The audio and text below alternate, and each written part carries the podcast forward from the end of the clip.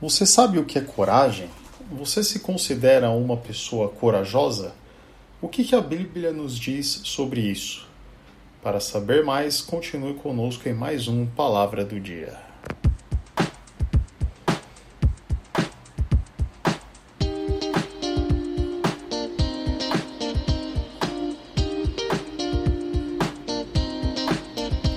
Olá, ouvintes do Palavra do Dia, tudo bem? No Palavra do Dia de hoje, gostaria de refletir com vocês sobre o que é coragem. Segundo o dicionário, coragem é moral forte perante o perigo, os riscos, bravura, intrepidez e firmeza de espírito para enfrentar situação emocional ou moralmente difícil.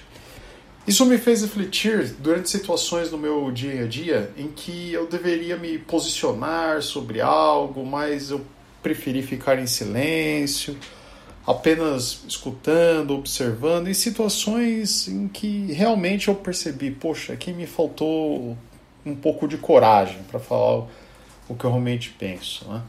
E aí, coincidentemente, pesquisando sobre o tema, encontrei os seguintes versículos que eu gostaria de compartilhar com vocês na reflexão de hoje. O primeiro é lá em Deuteronômio 31, 6, que nos diz: Sejam fortes e corajosos, não tenham medo, nem fiquem apavorados por causa deles, pois o Senhor, o seu Deus, vai com vocês, nunca os deixará, nunca os abandonará.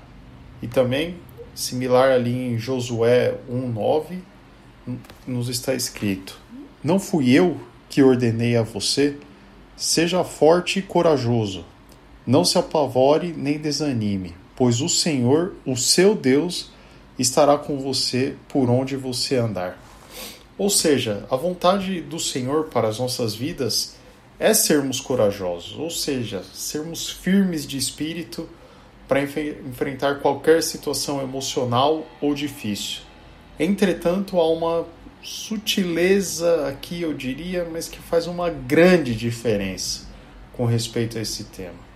É que devemos ser corajosos, sim, desde que estejamos efetivamente fazendo algo sob a direção de Deus, seguindo a vontade do nosso Deus.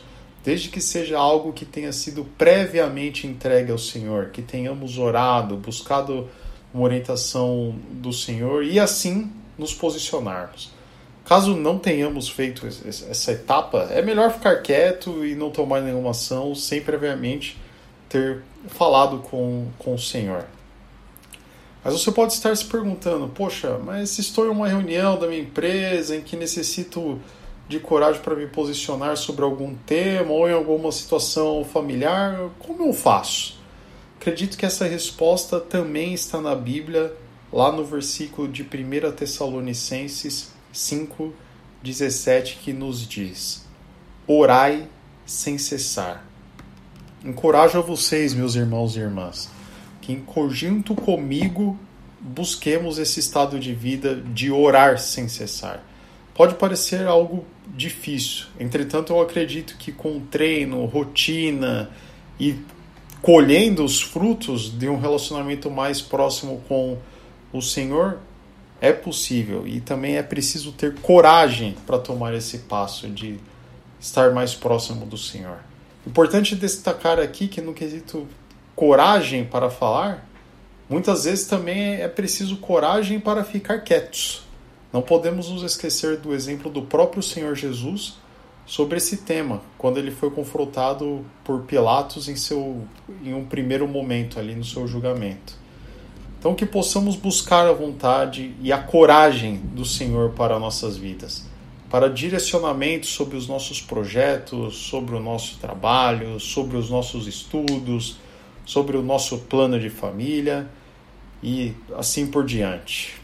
Que o Senhor nos abençoe, renove suas misericórdias sobre nossas vidas todos os dias e nos dê um, excelente dia. Até a próxima e que Deus esteja conosco.